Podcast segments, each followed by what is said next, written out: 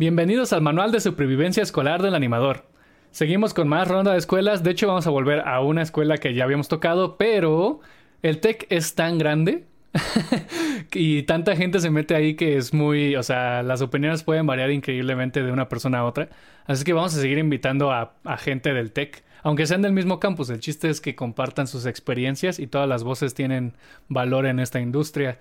Tenemos a Daniela Jauregui, es una amiga, de hecho íbamos en la misma primaria y hace un buen que no hablábamos, de hecho eh, creo que es la primera vez que hablamos en como 12 años, no sé, algo así. Este, pero aquí la tenemos. ¿Cómo estás, Daniela? Hola, bien, gracias, aquí estamos. Sí, 12 años es la mitad de nuestra vida. Sí, no manches. Se está cañón. Qué milagroso. Sí, es, es un buen de tiempo. De, de hecho, este, yo, me, yo no sabía que Daniela este, estudiaba lo mismo que yo hasta que Dani, mi novia, nos dijo, o sea, como que volvió a, a, actualizarnos de dónde estábamos. Y Daniela tampoco creía que yo estudiara esto, no sé por qué. sí, no, yo la verdad tampoco tenía ni idea y resulta que su novia estudió conmigo el año que estudió en el TEC. Entonces, pues se hizo muy, muy mi amiga y ya de ahí se fue a Coco, conoció a Ismael y yo como de, ¿qué? sí, los, los caminos de la vida. el mundo es muy pequeño. Este, ah, bueno, para los que no estaban enterados el episodio pasado, Dani no va a poder estar la, toda, Dani no va a poder estar toda la temporada que queda porque tiene muchas cosas que hacer. Ella se gradúa este semestre, así que tiene que estar como 100% concentrada en su portafolio, porque en Coco nos graduamos con portafolio. Y pues ahorita está en chinga, de hecho está allá abajo. O sea, no es de que no esté conmigo, está allá abajo en, la parte de abajo de mi casa, está trabajando durísimo en, su portafolio y pues no la quiero estresar más porque luego sí se estresa de que pierde tiempo y así. Este, pero no se preocupen, aquí estoy yo, pero si no les caigo bien, pues ya regresamos a Dani, ¿no? Este. bueno, este, Dani, Daniela, ¿cómo quieres que te diga? Dani, Daniela, es que como también estoy muy acostumbrado a decirle o Dan, no sé. Dan, la verdad es que en la, em, en la carrera ya me decían Dan, incluso desde la preparatoria, entonces Dan está perfecto. Ok, entonces Dan, Dan está perfecto. Bueno, Dan, cuéntanos por qué decidiste estudiar esta carrera y a qué te quieres dedicar o en qué estás trabajando. Bueno, la razón por la que decidí estudiar esta carrera, ahí toda la historia, es rara. Yo iba a estudiar medicina según yo. O sea, todo empezó porque mi papá es médico, mi mamá es enfermera. Entonces, parecía un camino... Obvio. Pues ahora sí que normal, ¿no? Un camino obvio. Ajá. Fue como de, sí, voy a estudiar eso, voy a estudiar eso. Y me fui en la secundaria, fue como de, todavía voy a estudiar medicina. Y de hecho mi plan era irme a, a una preparatoria, justamente para de ahí pasarme a CEU. Yo dije, sí, por ahí va. Entonces, a mi hermana fue a la que se le ocurrió la idea como de, oye Daniela, ¿no te gustaría estudiar en el TEC? Y yo como de, mm, ¿para qué? Si de todas maneras me voy a ir a estudiar medicina CEU. Y digo, no, no, ¿para qué al TEC? Pero al final hicieron, o sea, fuimos a investigar y demás, y mis papás dijeron, no, sí, deberías entrar ahí. Entonces yo, bueno, y estudié en Prepatec en Campus de Estado de México. Y fui viendo como todas las carreras que ofrecían y demás, porque algo que sí es cierto es que en el Campus de Estado de México no hay medicina. Entonces yo dije, a ver, si voy a estar aquí, voy a investigar bien de las carreras. Entonces ya viendo, me fui interesando mucho por la carrera de comunicación, pero fue un total error. O sea, realmente me fui a comunicación y, medios digitales, creo que así se llama la carrera, porque yo decía, yo quiero hacer películas. Entonces sí, debería de ser de comunicación a fuerzas, ¿no? Y sí, me metí a investigar y todo, y hay algo en el TEC que se llama como feria de carreras y, o feria de negocios, no sé, pero ahí te invitan a que veas, a que los directores de carrera te vendan las carreras, ¿no? Las que hay ahí en ese campus. Fui a la de comunicaciones y me vendieron la parte de editorial nada más y que revistas y demás. Y yo dije, mmm, no me encanta, como que no es esto. Y una compañera, Ale Vega, de hecho, ¿te acuerdas de Ale Vega? También estudiaba con nosotros en la primaria. Era una niña callada y con el cabello larguísimo.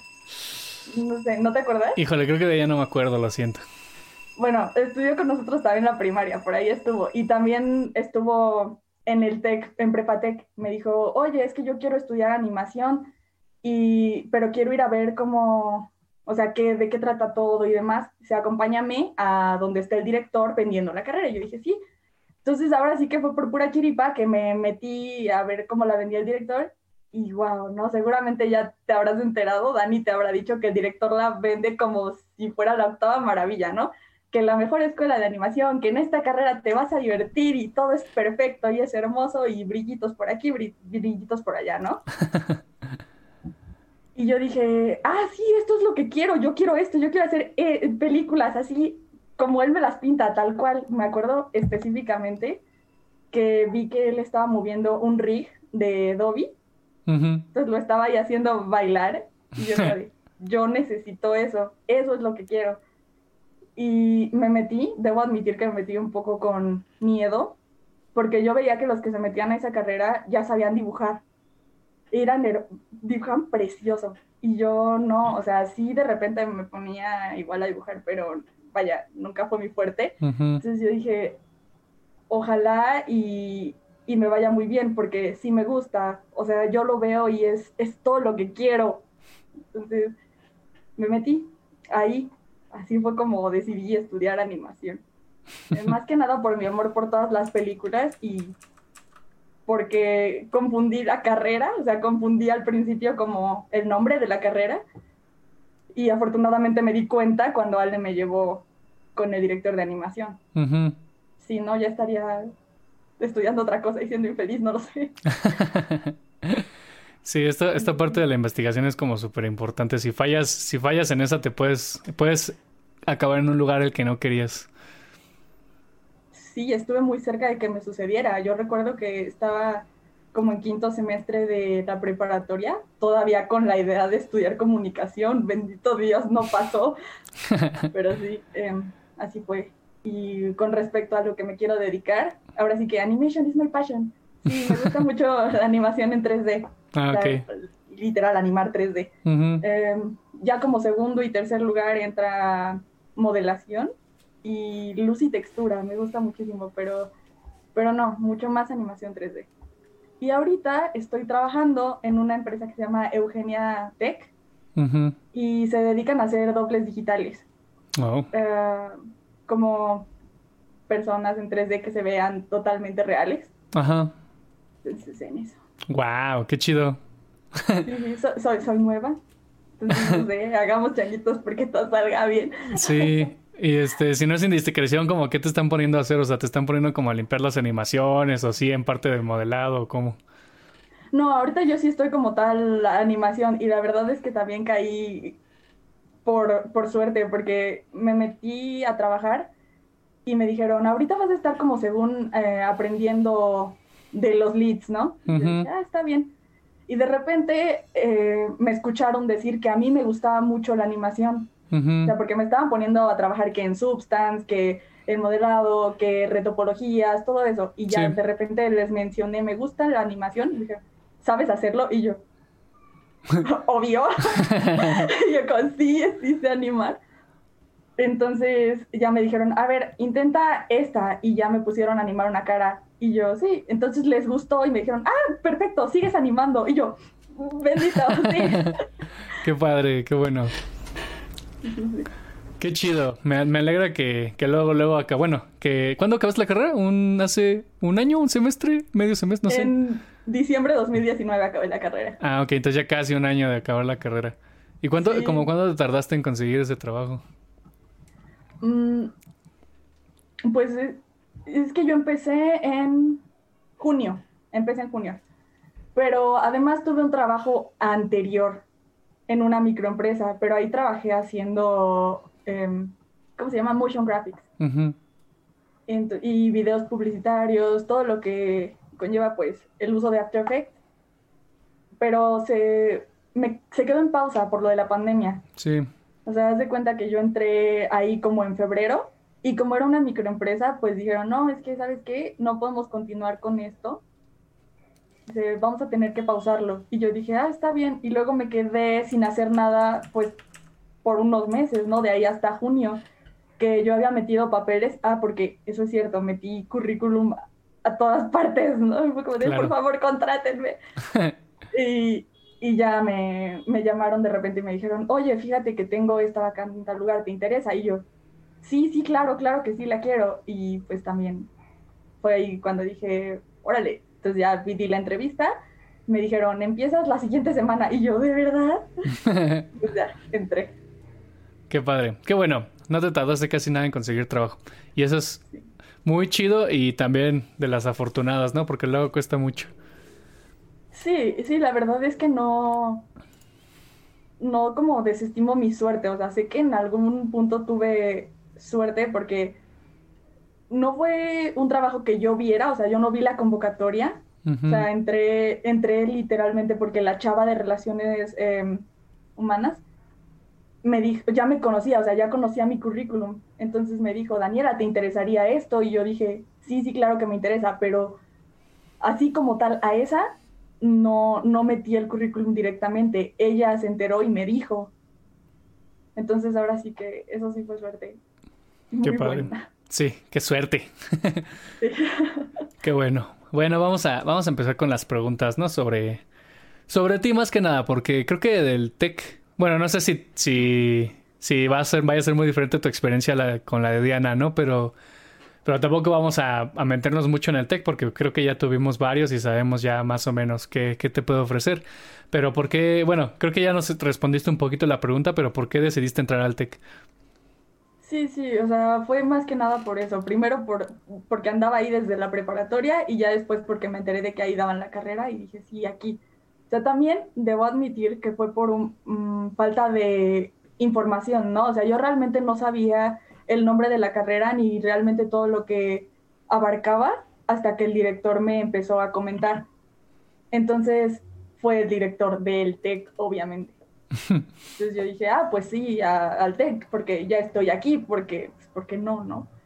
Ya además de que te la pintaban muy bonita, yo dije, pues sí, aquí, de aquí soy. Entonces ahí mismo me metí.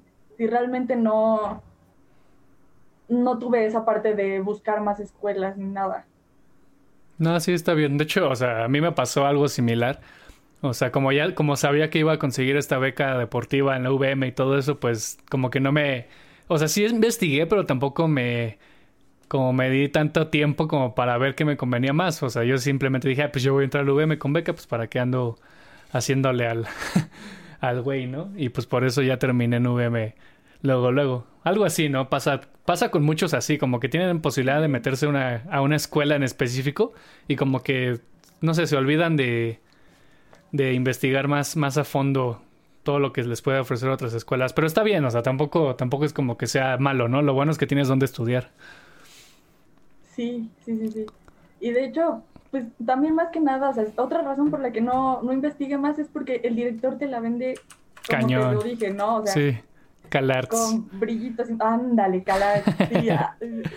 pero de México. Anda, deben estudiar aquí. Entonces dices, claro, definitivamente lo haré. porque me iría a otro lugar? Porque buscaría.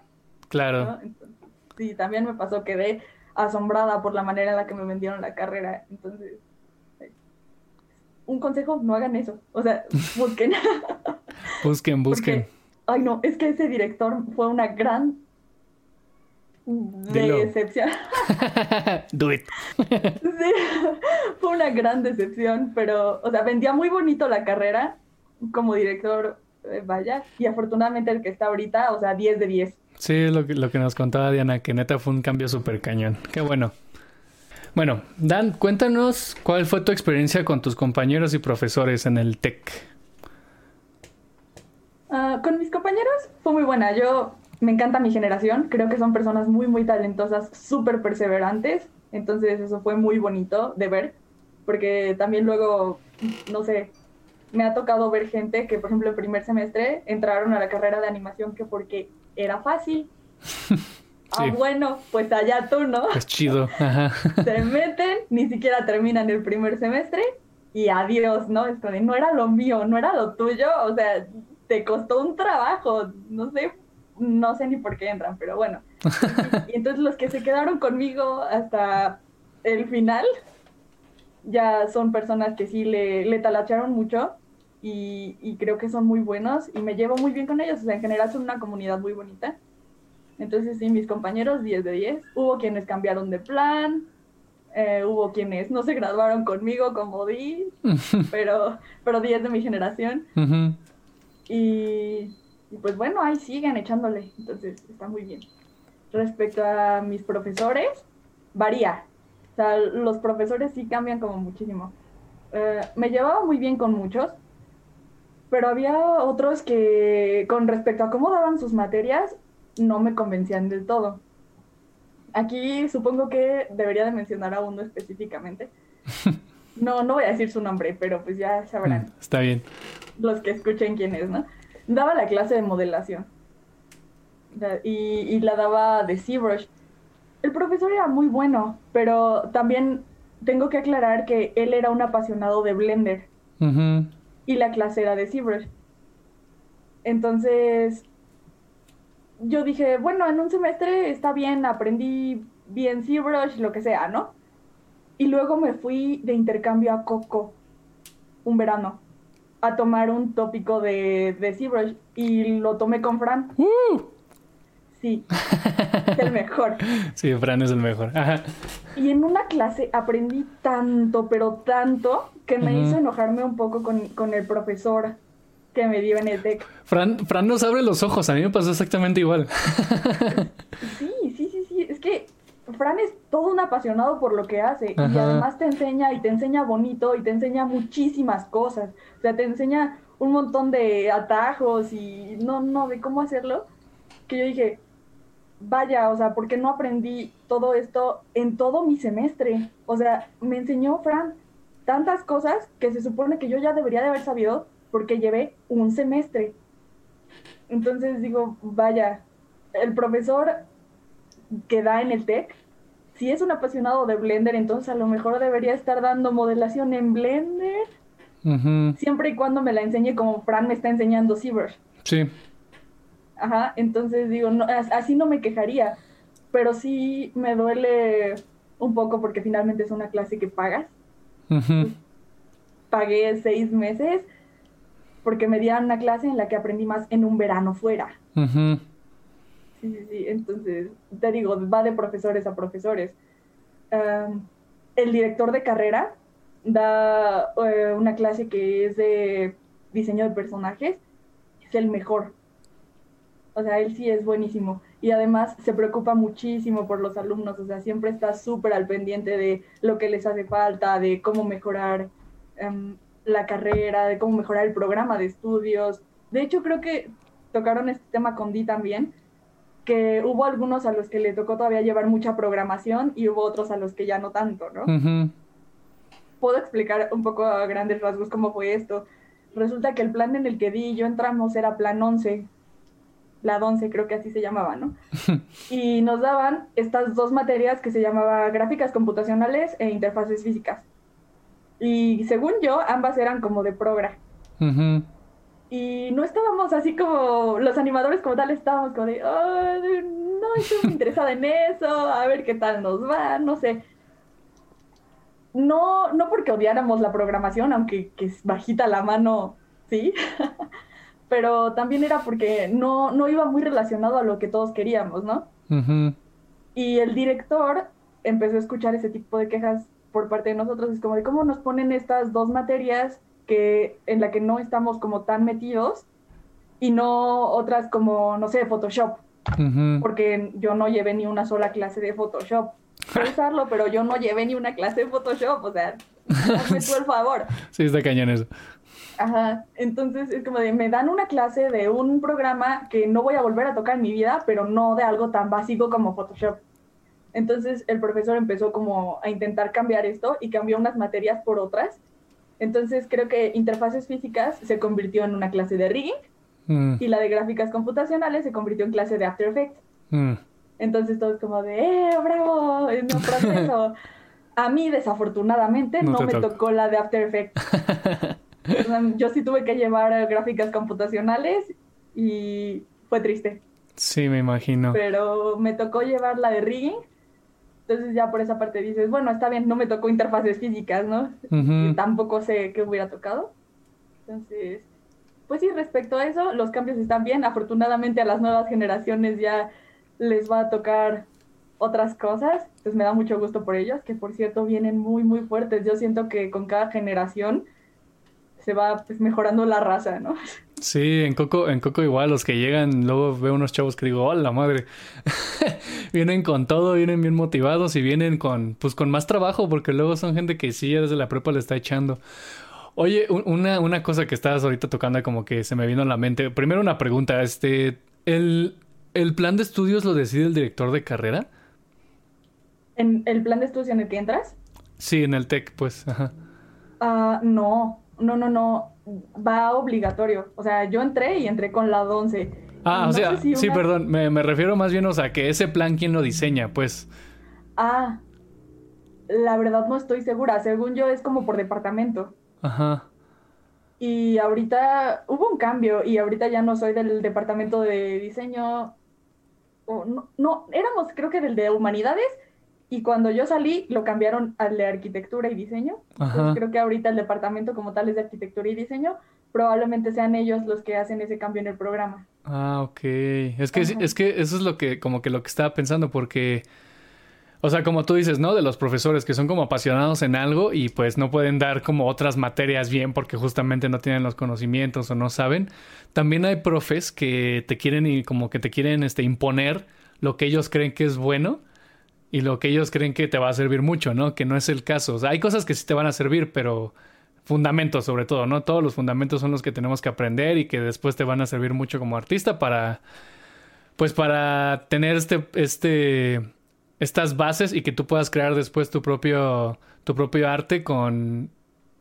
Con este, esas que te dan. Ajá, con esas bases que te dan y que sea como un arte súper cañón y que se entienda, ¿no? Y que, bueno, sobre todo en esta carrera, que nuestro arte es como, no es, no es como subjetivo o, ah, este es una pintura con un punto rojo porque significa, o sea, nosotros sí tenemos que ser claros en lo que contamos y todo eso, ¿no? Este, a lo que voy, a lo que voy es que muchos profesores te quieren imponer algo que ellos creen que está bien y a veces no es el caso, ¿no? Y, y por eso preguntaba lo del plan, porque me imagino que esos planes como que llevan mucha programación o que simplemente no llevan como esas materias porque no, no tienen ni idea de lo que deberíamos estar aprendiendo o no. Es porque te quieren imponer lo que ellos creen o lo que ellos piensan que es este la carrera en realidad. Sí, sí, sí. Yo la verdad no estoy segura de cómo haya eh, sido como el proceso para hacer el plan 11, que fue en el que yo entré. Pero algo sí sé, o sea, sé que el director de carrera el pasado era de sistemas computacionales, o sea, él, él no era animador, él era programador. Entonces no sé si a lo mejor en eso tuvo, tuvo algo que ver. También sé que era un apasionado en lo que hacía, pero vaya, eh, lo mejor que hizo por el tech fue vender la carrera. sí, no, y justo, ¿no? Lo que te digo, o sea, ahí luego, luego se notaba, ¿no? Su mano de, como soy programador, pues les voy a enseñar un buen de programación, ¿no? Y ahí a ver cómo se, se meten a los madrazos de lo que en realidad quieren hacer. Y justamente creo que ojalá algunos profes nos escuchen, porque este podcast también va dirigido a los profes. Pues, o sea, hay gente que entra a la carrera que quiere hacer cosas en específico, ¿no? Y, y obviamente tienen que aprender de todo, ¿no? Por ejemplo, en Coca a mí me enseñaron, tuve una materia de programación, pero nada más una, o sea, no fue así como que me enseñaron toda la carrera todo el tiempo, ¿no? Porque mi carrera no va a eso, mi carrera va este a producción de películas y de series, pero ese conocimiento que tengo de programación, la verdad es que me ha servido un buen para otros softwares o inclusive para trabajar con gente de videojuegos y todo eso. O sea, pero pues sí, tampoco hay que casarse con lo que tú crees que está chido y y este y simplemente imponérselos a tus alumnos porque tú crees que ellos qué es lo que necesitan para para llegar a pues a trabajar en la industria y menos si si no trabajas en la industria, ¿no? O sea, si eres programador pero no trabajas en animación, pues no sé, como que ahí no, no se vale, ¿no? sí, no, no, entonces a nosotros pues ni modo nos tocó. Sí. ahora sí que tuvimos la fortuna de que cambiamos de director de carrera cuando apenas íbamos en tercer semestre, a Dani Aguayo ya no le tocó. Una pena porque el nuevo es, es asombrosísimo. Pero sí, también vamos de nuevo a la cuestión de la suerte. Tuvimos suerte de que cambió eso y de que nos escuchaban, ¿no? O sea, escuchaba lo que, no solo lo que queríamos, sino también creo que tenía un poco más en mente nuestras necesidades. O sea, sabía mucho más eh, de lo que nos convenía y todo. también creo que mi generación era muy artista. O sea, hay dos partes en la carrera, los que son técnicos, los que son artistas, y la mía en general era muy, muy artística. Entonces el director lo escuchó y fue cuando empezó a hacer este tipo de modificaciones. Digo, también es necesario pues recalcar que, que necesitas la parte técnica, ¿no? Sí, o sea, no, no estoy diciendo que no necesitas la parte técnica, uno no puede ser artista también sin conocer las bases, es lo que te dicen también toda la vida, para romper las reglas primero tienes que conocerlas. Sí, claro. Sí, pero, pero pues vaya, o sea, si son cambios que necesitamos. Por muy, eh, por mucho que quieras aprenderte la técnica, tampoco te vas a meter de full a pura programación, ¿no? Sí, sí, no, de hecho está, o sea, es, ay, se fue mi cámara. Aquí estoy. este, es justo, es justo eso, ¿no? Y qué bueno que, qué bueno que en el tech sí estén haciendo esos esfuerzos para, para modificar toda la carrera y que justamente las nuevas generaciones salgan chidos. Y lo que va a causar es que la industria crezca bien chido. Porque Dani, Dan, Dani y yo vamos a ser como sus futuros compañeros, ¿no? Probablemente en un momento de nuestras carreras nos vamos a cruzar en algún trabajo, así que... Con suerte ahí nos veremos, sí, sí, sí. Exacto. Reunión, de nuevo. la vida, los caminos de la vida. Así es. Este, Dan, ¿tú qué dirías? ¿Qué ventajas te dio el tech? Mm, comodidad. Definitivamente te da comodidad. Eh, los intercambios, los muchos contactos que tiene el TEC. O sea, eso es como también muy, muy importante. Eh, tienes que... Hay algo importante que tienes que recordar si vas a entrar al TEC. Ah, te van a mantener en una burbuja, sí, porque el TEC te cuida y te apapacha, o sea, es como todo muy cerrado como que estás en la universidad y lo tienes todo garantizado. Pero también tienes que salir. Y afortunadamente el TEC te dice, salte de intercambio y vete de este lado y podrías conocer tal cosa. Entonces, eso es algo que le agradezco al TEC, que me permitiera salir. Pero finalmente, digo, dentro de esas salidas, estás muy cuidado. Estás como protegido. Entonces, deberías también tener en cuenta que si es eh, si estás conociendo más, eso es una parte, te abre a la mitad los ojos, tú tienes que ir todavía más allá. Sí.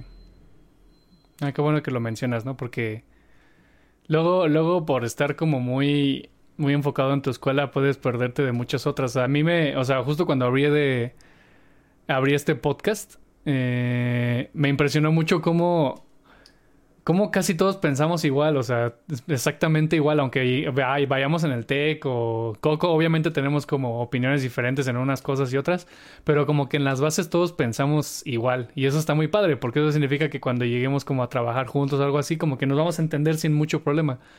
O sea, obviamente nos tenemos que comunicar bien y todo, ¿no? Pero al final al final como que vas a, se te va a hacer muy fácil, ¿no? Porque no vas a tener que como que reexplicar o vas a tener que hacer que aprendan otras cosas o algo así, ¿no? Todo va a ser como muy, muy fluido en ese aspecto y eso está muy padre. Sí, afortunadamente sí. Y pues te digo, el TEC respecto a eso es, es muy eh, bueno, ¿no?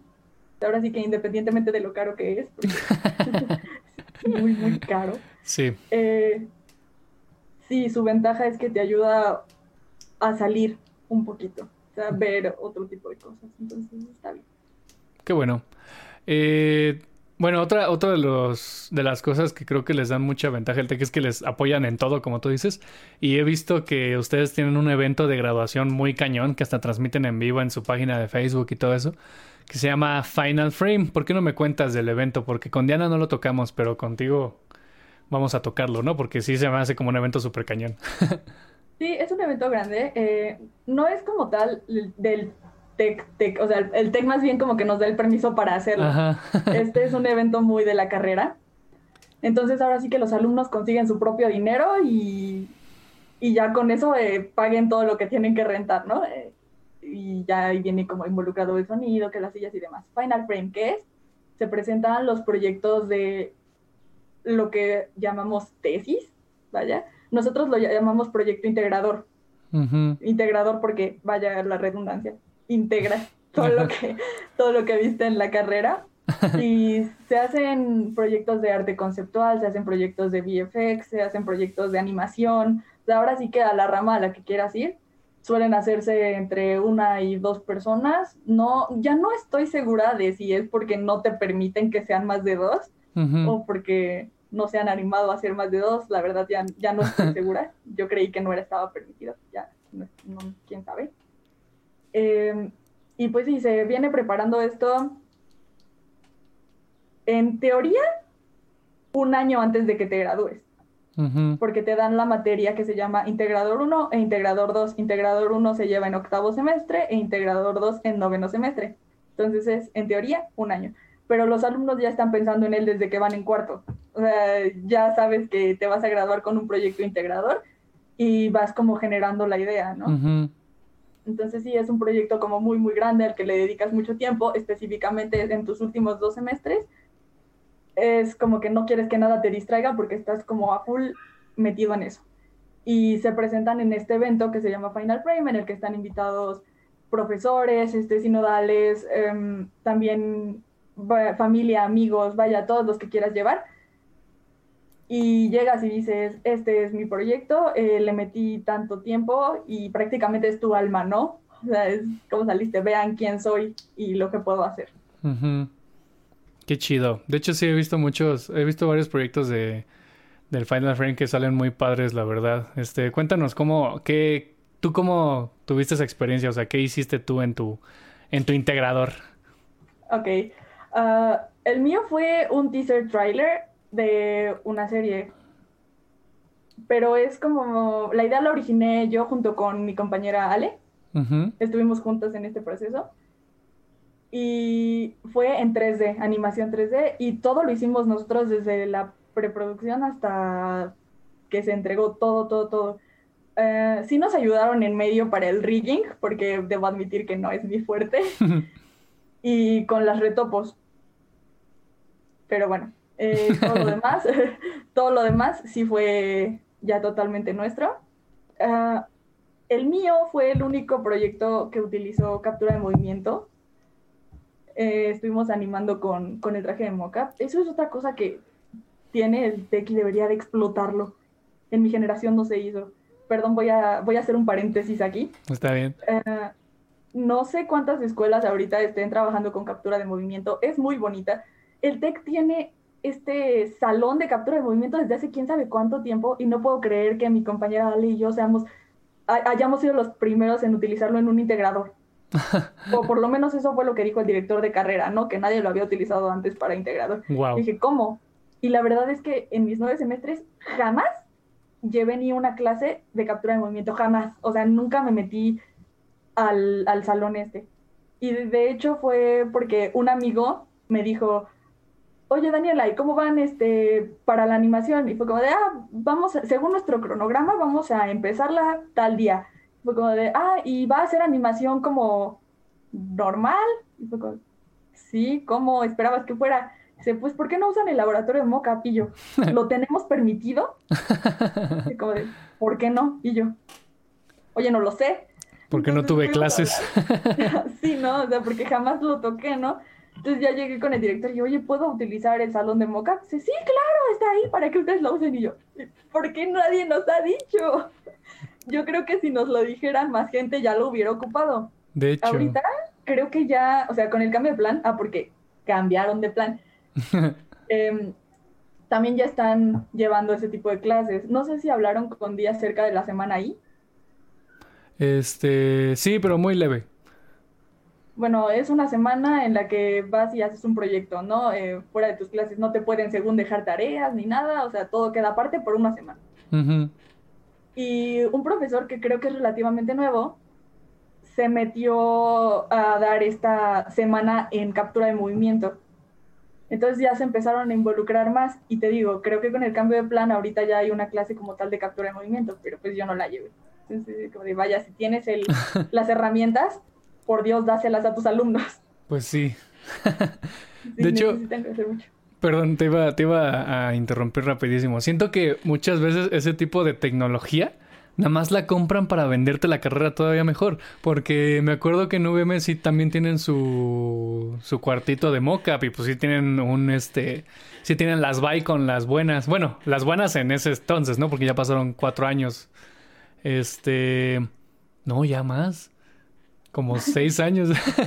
este, pero pues sí, como, como tú dices, no, no las usan. O sea, yo igual en el UVM, o sea, yo no terminé la carrera, ¿no? Pero sí me a mis compañeros que pues apenas se pueden conseguir un profesor que la sepa usar y tienen esa materia nada más y que casi nadie más las usa fuera de eso.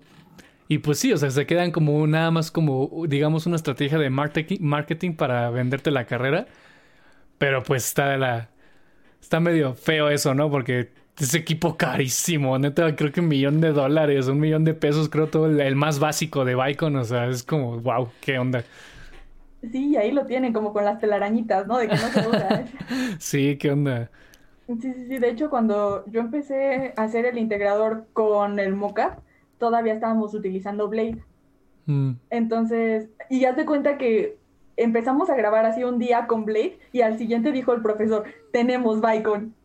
Shogun, tenemos Shogun. Y yo, oh, por Dios. Y dice como de, ¿quieres aprenderlo? Y yo, ¿por qué no? Querría.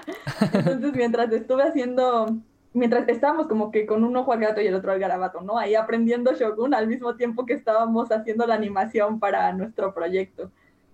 Pero, pero sí, o sea, ya lo tenían desde hace mucho y debieron empezar a usarlo desde hace mucho. ¿Por qué no lo hicieron? No tengo idea. sí, esas cositas luego se les van, ¿no? O sea, tienen tienen tanto dinero que no les duele comprar el equipo, pero como que se les olvida contratar a alguien que es usarlo, ponerlo en el plan, o sea, como que ahí luego se les va a las escuelas grandes como esas. Ajá, y ahora sí que fíjate que era como, si tú querías aprender, suponiendo que tenías la suerte de enterarte que teníamos un laboratorio de mockup, si querías utilizarlo, si tenías el tiempo, tenías que llegar con el profesor y decirle, oye, me enseñas, y ya te ponías de acuerdo con este profesor y se metían y él te daba la clase. Pero pues te la daba nada más a ti. A veces se ponía, era como de, a ver, reúnanse un grupo de gente, tenemos que llenar este grupo de gente y les doy la clase, ¿no? Pero pues te digo, era, era extra y ni siquiera era como actividad de co-curricular, como para que dijeras, ah, tenemos todos los lunes después de clases a las de 6 a 7, ¿no? Dice, no, no, no, no, o sea, tenías que ir y decir, como de, oye, me enteré que hay un salón de mocap, ¿me enseñas? Y así fue como nos pasó a nosotras, a, Ale y a mí. Ya lo, aprendimos a utilizar ahí, en el momento. Esa parte fue un poquito estresante, porque fue como de, si nos vamos a arriesgar a usar mocap, bueno, ¿por qué no? Aprendámoslo ahora y mañana empecemos a animar. pues bueno. Siempre, siempre hay que arriesgarse, chavo, si no, no sale chido. este... Sí, sí, hay que, hay que tomar esos riesgos. Eso es otro punto importante, ¿sabes? O sea, no te tienes que quedar con lo que te enseñan en la escuela sea, hay pues mucho que aprender de fuera, pero mucho. Entonces... Sí, no, inclusive, inclusive después de la carrera vas a seguir aprendiendo, pero todo, todo el tiempo, o sea, y más, y más en estas carreras que la tecnología se actualiza, se actualiza neta cada cierto tiempo, o si no es que cada año, y tienes que ir aprendiendo nuevas herramientas.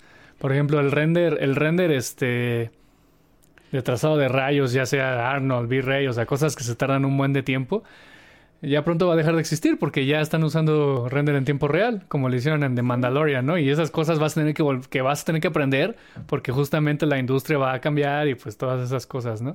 Hay que seguir aprendiendo todo el tiempo.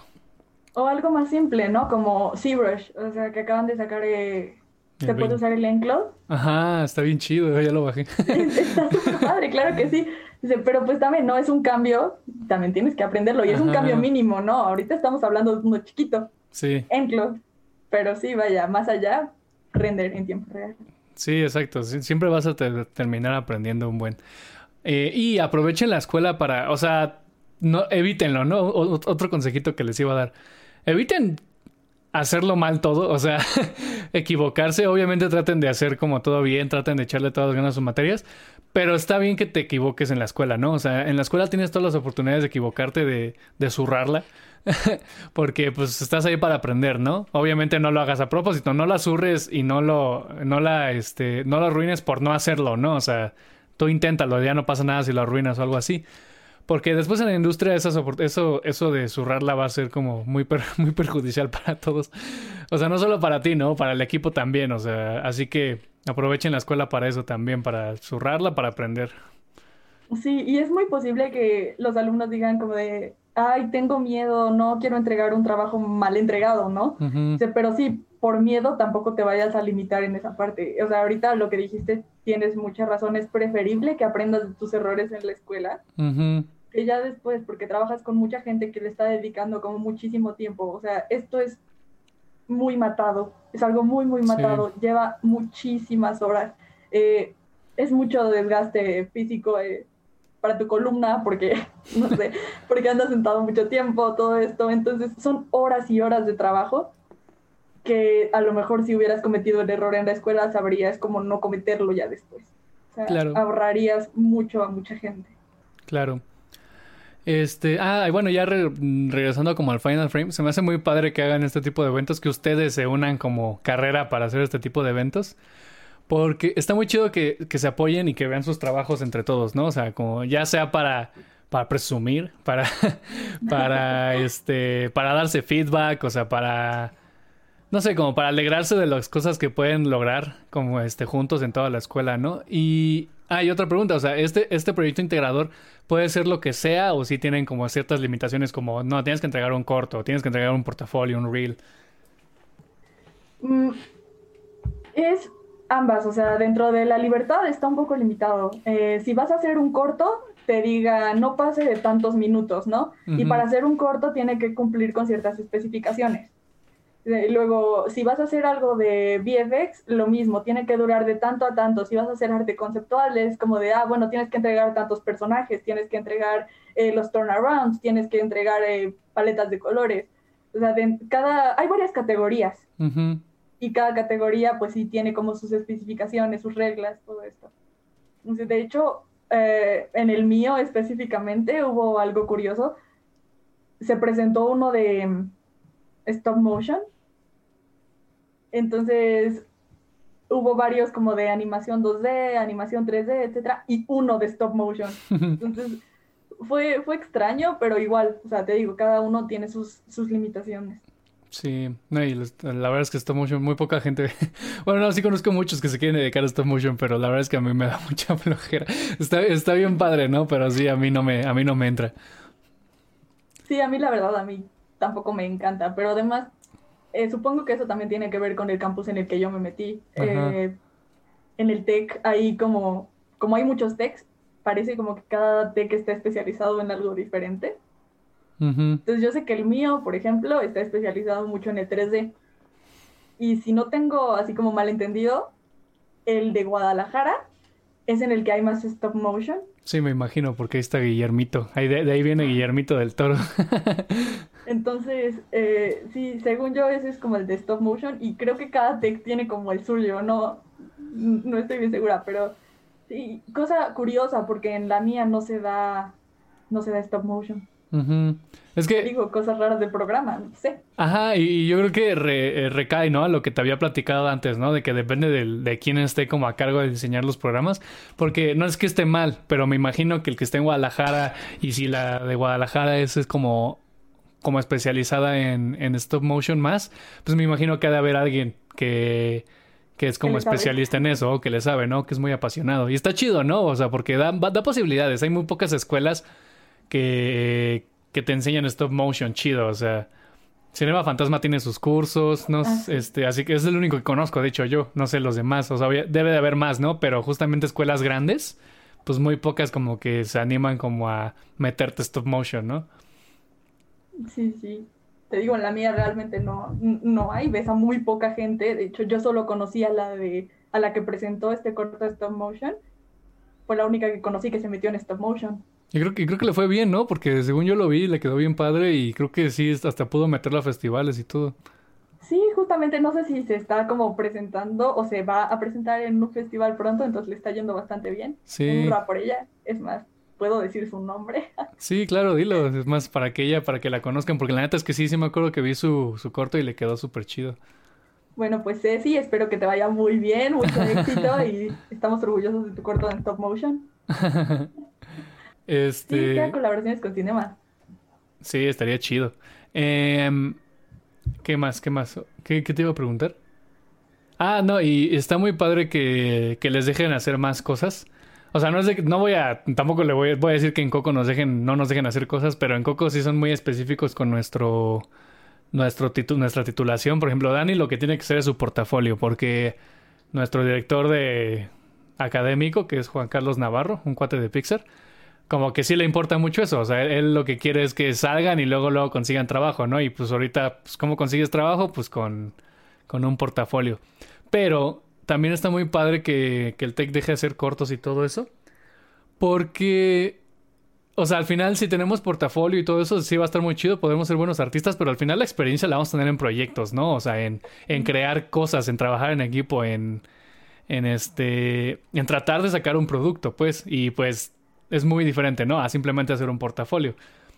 Eh, y está muy padre que el tech los deje como titularse con esa opción, ¿no? Porque pues aprendes, sí, me imagino que aprendiste un buen Dan haciendo todo este proceso de integrador. Sí, sí, claro. O sea, de hecho es, es uno de los cometes muchos errores. O sea, es uno de los proyectos en los que más errores cometes y como estás solito, te digo que usualmente no pasa de dos personas que hacen el proyecto juntas, de, ahora, ¿y ahora cómo lo resolvemos?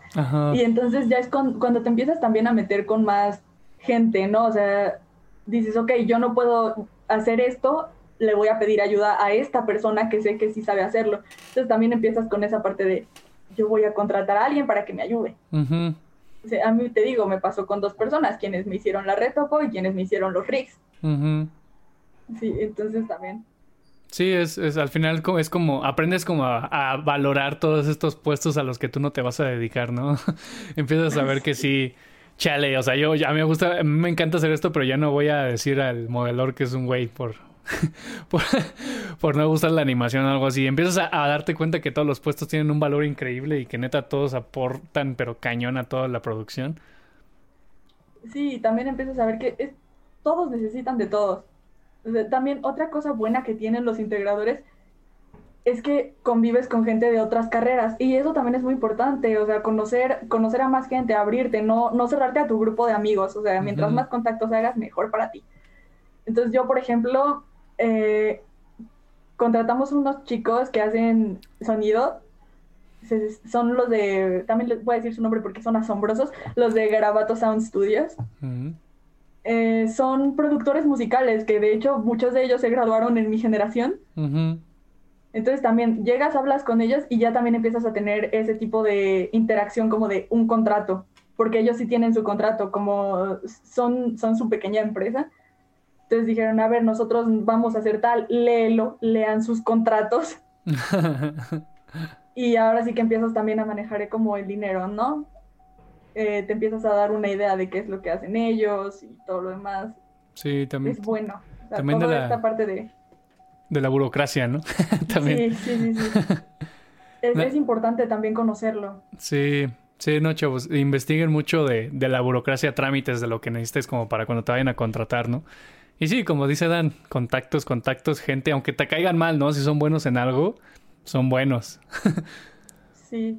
Sí, tampoco puedes permitirte ser así como... Bueno, algo que nosotros nos metieron mucho es no seas grosero con tu compañero porque no sabes si te lo vas a topar después.